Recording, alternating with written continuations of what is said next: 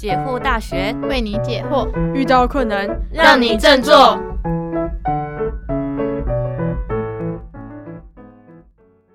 嗨，大家好，又回到国立解惑大学啦！我是今天的主持人信芳，我是主持人佩奇，我是费。今天我们三个人都到齐了哦。那今天的主题呢，我们想聊的是理财。关于这个问题呢，我们请到了艾瑞克·艾大来当我们的一日教授、一日老师。大家好，我是艾瑞克。那我是内在原力的作者，之前在台大就读商学研究所，也就是 MBA。那后来在金融业工作十多年后，我提早退休，去做我真正想做的事情，也就是提倡一些正确的职业观念啊，还有一些理财观念。哦，原来如此。那我们就尽快来进入今天的第一题喽。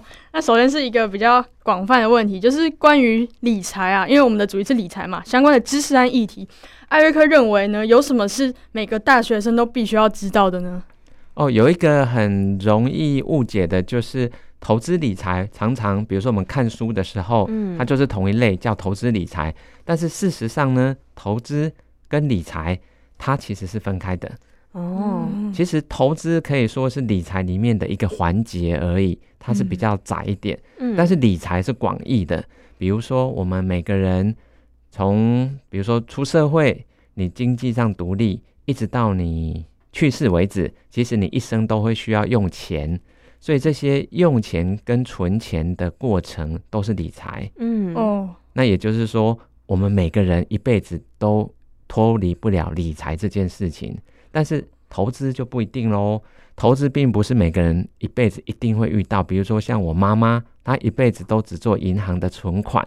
定存或活存，或者买那个储蓄险，所以她根本没有在做投资这件事，但是她有理财。嗯嗯哦，所以对大学生来说，我们最先最先应该要先分出来什么是理财，什么是投资。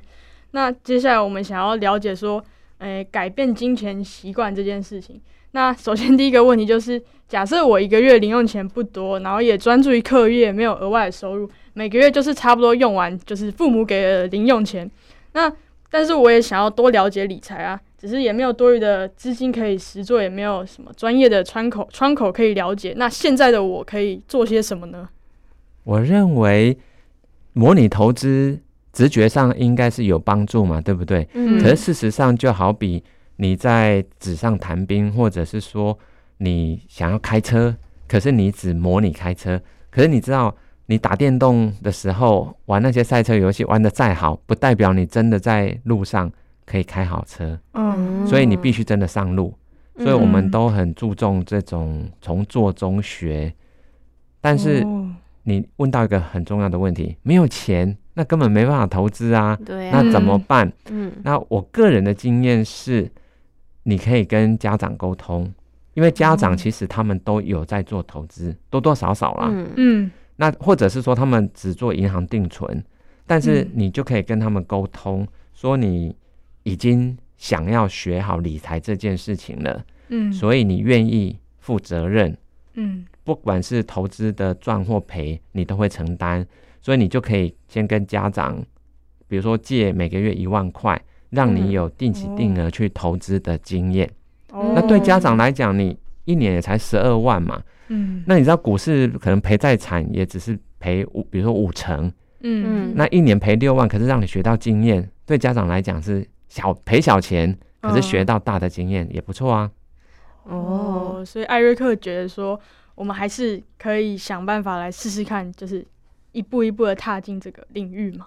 等于是说，你要真的有钱投入了。你才会真的去感受到那个波动，嗯，不然你纸上的，老实说，你赚赔你无感，因为那个不是你真的钱。了解。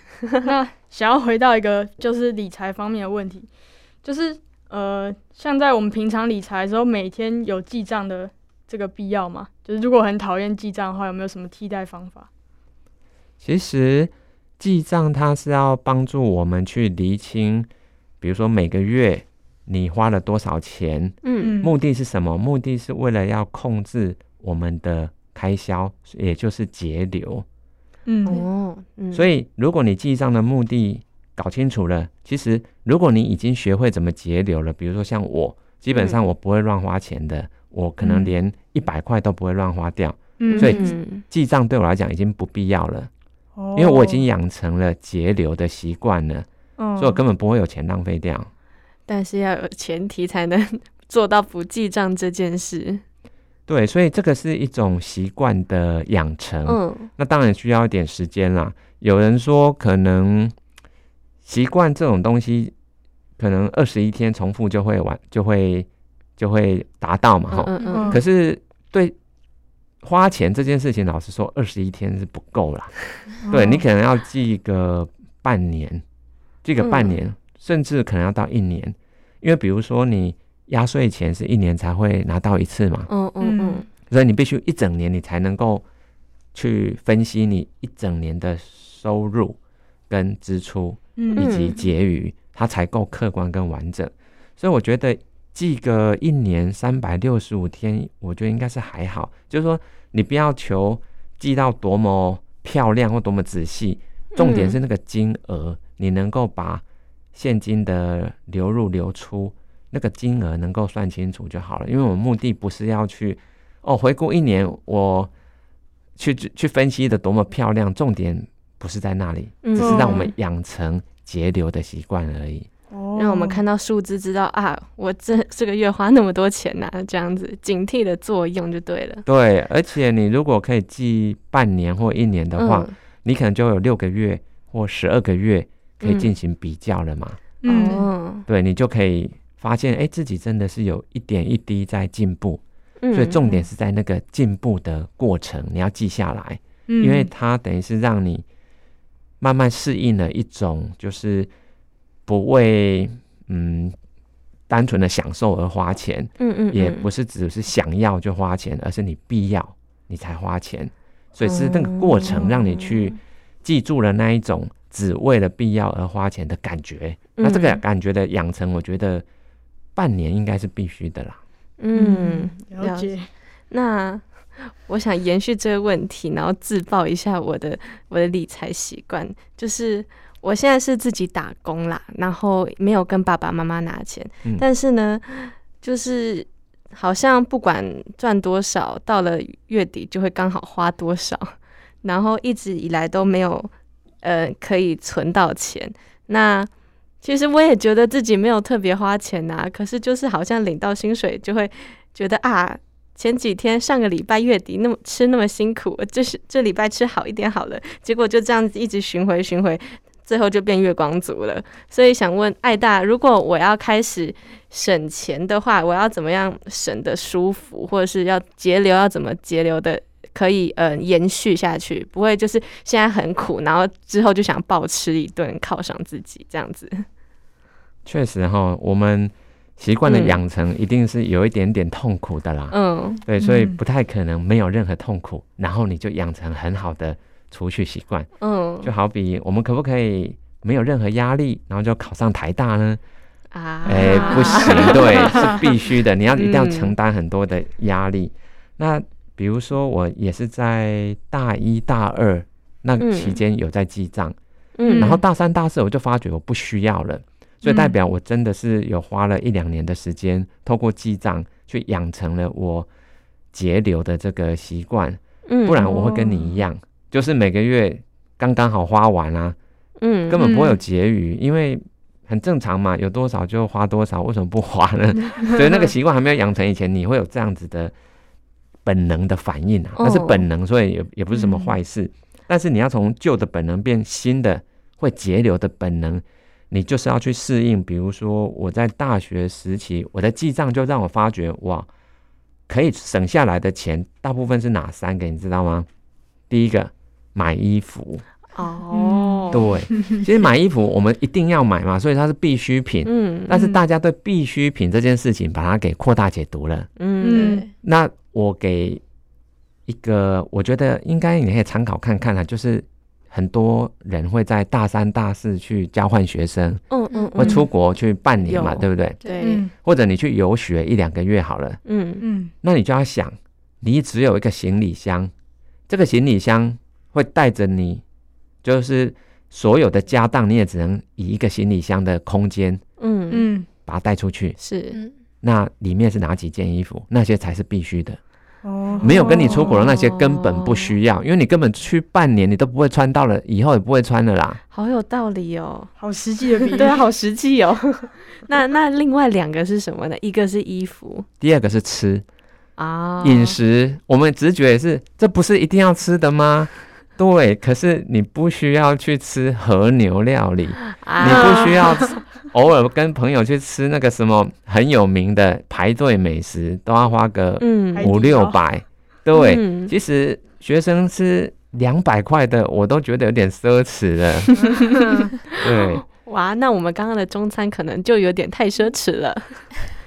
哦，那所以就是不要有这种想要去追求吃到多高档美食的这种心态，一个？月能够有一次这样子，我觉得就嗯差不多了。不然给自己限度。对，嗯不然不然我问你啊，你觉得你过去一年，你记住你吃过几次大餐是印象深刻的？不会超过十二次。嗯，确实。你现在列得出来，绝对不会超过十二次。嗯嗯所以一个月一次就够啦，因为多了你都忘了。嗯啊，好有道理哦！吃下去最后都变一样的东西好有。说服力，刚刚只提到两个嘛，还有第三对个，嗯，就是就是玩玩乐的钱。哦，嗯。对，玩乐，可是我们一般都在上学啊。玩乐是指社交的钱吗，哦，你说就是跟唱朋友去 KTV 那种，对，唱 KTV、啊。或者一起约去六福村玩一次啊，门票八百、哦。一千，哇还要加塞，交通费，对啊。那有什么省钱的社交活动啊？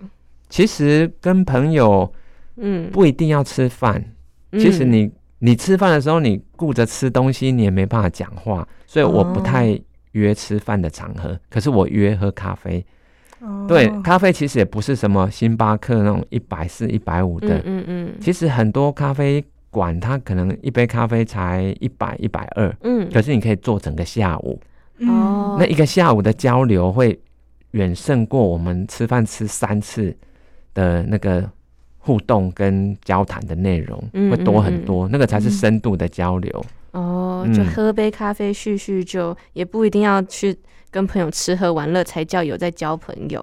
对啊，其实也不一定要咖啡啊，其实嗯，喝个饮料，或许说不定五六十块就可以做一整个下午。嗯嗯嗯，可是目的是交流啊，目的不是那个咖啡或吃啊。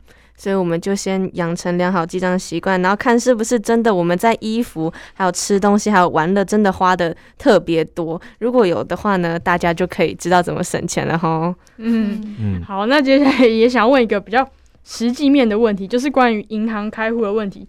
之前我在看一些 IG 的那些教导理财文章的时候，常会看到有人说，哎、就是要有分四个、四个或五个之类的的的户头，然后才可以去分配说，哎、这个就是娱乐户头，这个就是那个吃饭的户头之类的。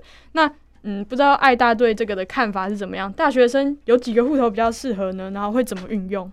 我印象里，我大学时期只有两个户头、欸，哦，对，就一个邮局，一个银行的。嗯嗯，但是重点，它都是在校内就有提款机，嗯，也就是说，我们每天住的附近或上学的交通过程，我们就会可以随时去提领的。嗯。嗯，为什么？因为你不要小看提领的这种七块钱的跨行手续费，，嗯嗯。哎、七块钱，如果你一个月提领个，你你们每周可能就提领一次嘛，差不多。差不多。对嘛哈。差不多。好，嗯。一个月五次，所以一年六十次，六十乘以七就四百二。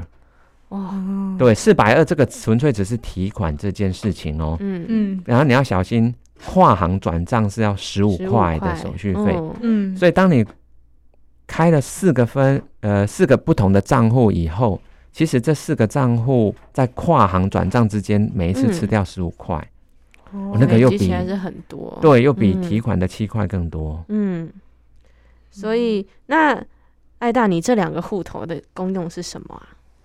一个是生活开销，嗯，另外一个就是投资或理投财，就是多余的钱呐、哦嗯，大部分是怎么样分配那个比例吗？还是怎么应用？我印象中，我大学的时候家里就是固定每个月给我一万，嗯可是这一万是包含了所有的开销哦，嗯嗯那我是因为住校了哈，所以这个住宿费是爸妈连学费一起缴了。嗯嗯对，所以我不用这一万是没有包含房租的。嗯嗯可是这一万包含了我所有的吃喝、交通、嗯，跟朋友聚餐、书本啊买书，嗯。对，所有的全部都算在里面，就只有一万。嗯。可是我印象中，我大一升大二我就开始家教，去兼家教、嗯。赚钱了，所以我是刚好把爸妈给的这一万块啊，在生活开销的那个账户里面，嗯嗯。刚刚好用完就 OK。嗯。可是我多赚的，我自己去家教赚的钱都放在投资理财账户，这些哦就是可以去做投资的。跟我一样哎、我我也是这样子，就是我也是爸妈给我，嗯对，那延续到存钱这件事啊，就是因为最近通膨很严重嘛，所以就是嗯像刚刚艾大会把把打工赚来的钱存起来。那如果不活存的话，还有什么其他的运用方法？我认为大学生吼，如果你真的要去做股票个股的话，其实嗯难度太高了。嗯为什么？因为老实说啦，像今年这种行情很糟嘛，嗯你就算投资经验三十年的老手，很多都是赔钱的。其实大家都赔钱，嗯所以连老手三十年的都赔钱了，何况你才刚入行的、刚进市场的，嗯你根本不可能赚钱，你只是赔多赔少哦。所以重点不是在于做股票的这个经验，而是在于养成储蓄的这一个习惯，这个才嗯是对年轻人比较重要的。嗯那我目前有想到有两种方式是不太需要很多本金，你也可以做。嗯嗯第一个是我们刚刚有提到，就是跟家长沟通，因为家长他可能自己或许啦有一两百万在做股票的投资了，嗯你就跟他说你要学基金或者是嗯。ETF，、嗯因为这些是家长不会的东西嘛，嗯。所以他也无法去反驳你说好还是不好。用这招，嗯。对，不过因为社会氛围现在都蛮支持用基金或 ETF 来嗯。储蓄理财的，所以爸妈会觉得说，哦哦，小孩真的是长大了，独立了，开始有会想法了，对，开始真的为自己经济有负责任的这个嗯倾向，所以不太会反对。嗯。嗯觉得除非家长是真的，他们自己也穷到没有钱可以做任何的运用跟投资，嗯。那那么那那就很抱歉，可是很少。现在台湾已经是算是小康家庭为主了，嗯，所以爸妈嗯。应该都有闲钱在做投资或定存。那你就跟他沟通，每个月就是一万的本金借你，这个一年十二万，你将来是要还的哦。哦，对，当然你可以用借贷的方式，如果你要承担所有的损益的话，嗯嗯，我觉得这个才是真的考验你的负责的心态。嗯你赔的你就真的要赔的，因为家长给你的这十二万，你一年后是要还的哦。嗯嗯也是给自己一个挑战，对你才不会随便乱投啊嗯嗯嗯嗯嗯啊啊！不然赔的是家赔家长，那你当然随便乱买啊。听说标股你就去去买，啊，这样那你就被行。对你会赔的蛮惨的。呃另嗯外一种呢，另外一种叫做零股，零零股交易。嗯。其实我们直觉都是买一张股票嘛，哈，比如说台积电现在大嗯概将近四百块左右，嗯。其实一张股票有一千股，嗯。一千股的话，把它乘以四百块，就要多少？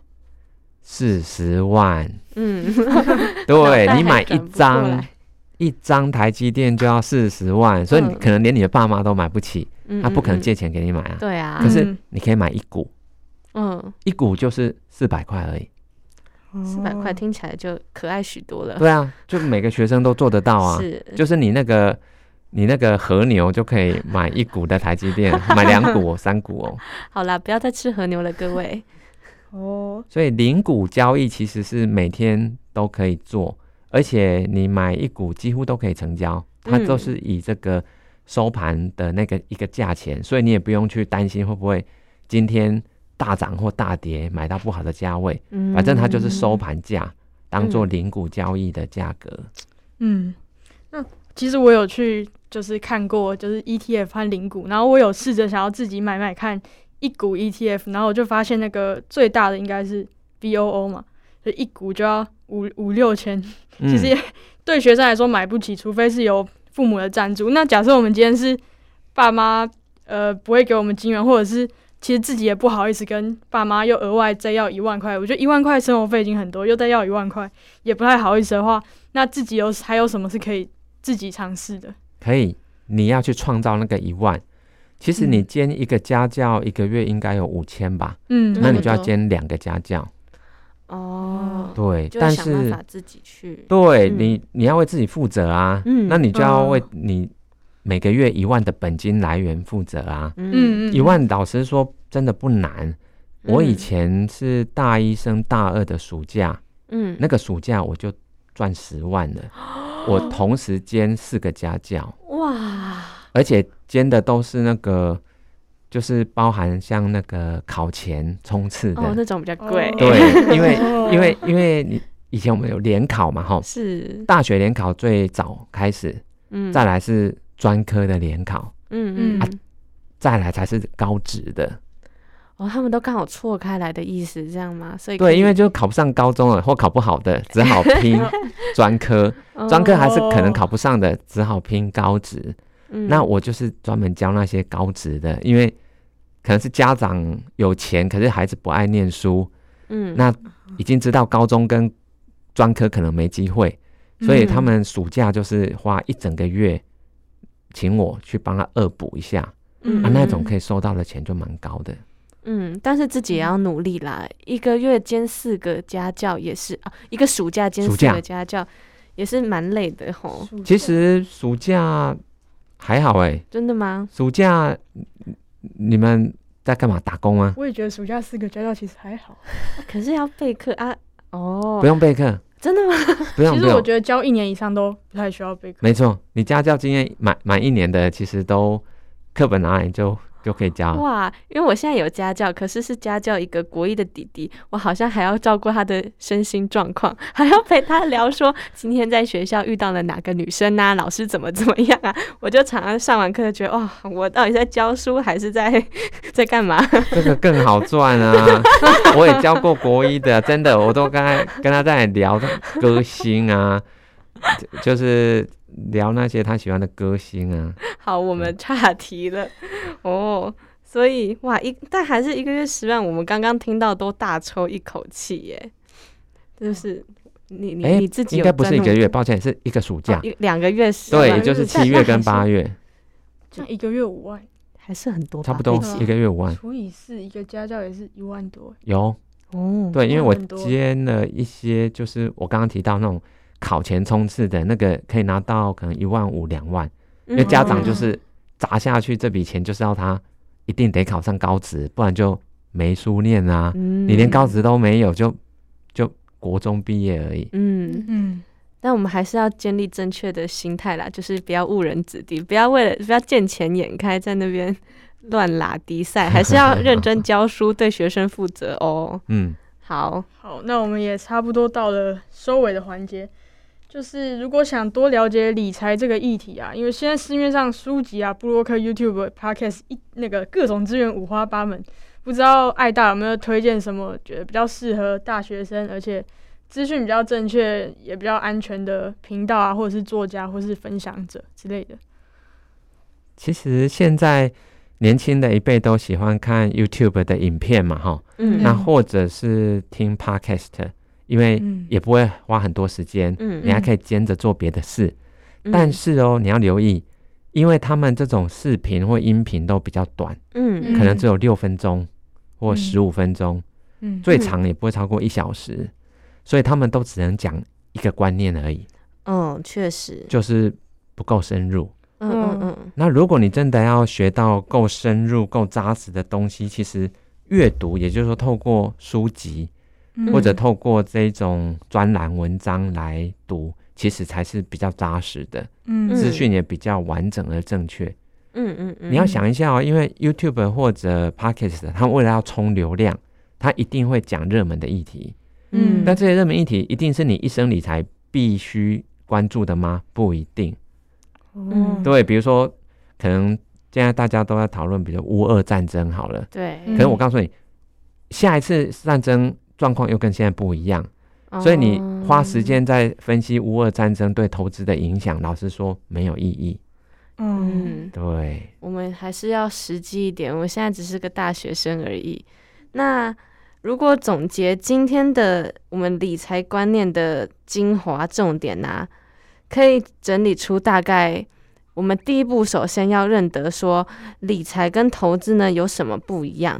那关于理财的部分，记账还是蛮重要的。在我们养成良好的呃消费行为之前呢，还是认真认命的记账吧。那等你真的都知道自己的那个花钱的习惯，然后也建立起良好的金钱观念之后呢，那你有本事再来懒惰不记账也是可以的。那后来就是关于呃开户啊，还有我们投资理财的一些配博呢，相信大家今天也学到了非常多。那不知道爱大有什么想要提点各位大学生关于理财方面重要的关键字？这种哦，有有两个，一个叫做复利，嗯复利效果，也就是说时间越长，它会放大你的努力的效益嗯嗯啊、所以复利也就是之前有一本书叫《原子习惯》，哦，它有一句话很有名，叫做每天进步一个 percent，嗯。每一天哦，那你三百六十五天之后，嗯。不是进步七十趴哦，是三十七倍，嗯，是三十七倍哦，嗯。所以这就是复利的效益。嗯。所以你要越早开始越好。嗯。你如果能在大一开始养成这些习惯，会比你毕业以后才开始，你又提早了四年。不要小看这个四年哦，它会影响可能就蛮多的了。嗯那第一个叫复利嘛，哈，那第二个就是不要，嗯，应该是说不要过度自信。过度自信，其实一般投资人都会在赚的时候啊，就赌得越大，嗯嗯结果在赚了九次之后，第十次就赔光了。嗯。对，这个是我们在做投资理财的时候，你要有一个这样的基本认知，嗯。嗯所以你不能去用杠杆，因为很多毕业有工作的人，他们都觉得反正我有收入嘛，嗯嗯。那赚的时候当然多赚一点啊，我就用杠杆。杠杆嗯。一般都是透过期货或选择权嗯。来做，嗯。或者融资。可是你真的去看市场上的一些研究报告，你会发觉这些事后都是赔钱居多，嗯赢的很少。嗯对，了解，谢谢艾大最后跟我们的提点，大家记得了吗？那我这边刚刚想到，我听完记得最重要的是，我们要赶快想好要怎么跟爸爸妈妈借一万块啦。大家可以回去开始想一想要怎么讲喽。那我们国立解惑大学今天理财课收获满满呢，下次再见喽，拜拜，拜拜拜拜拜。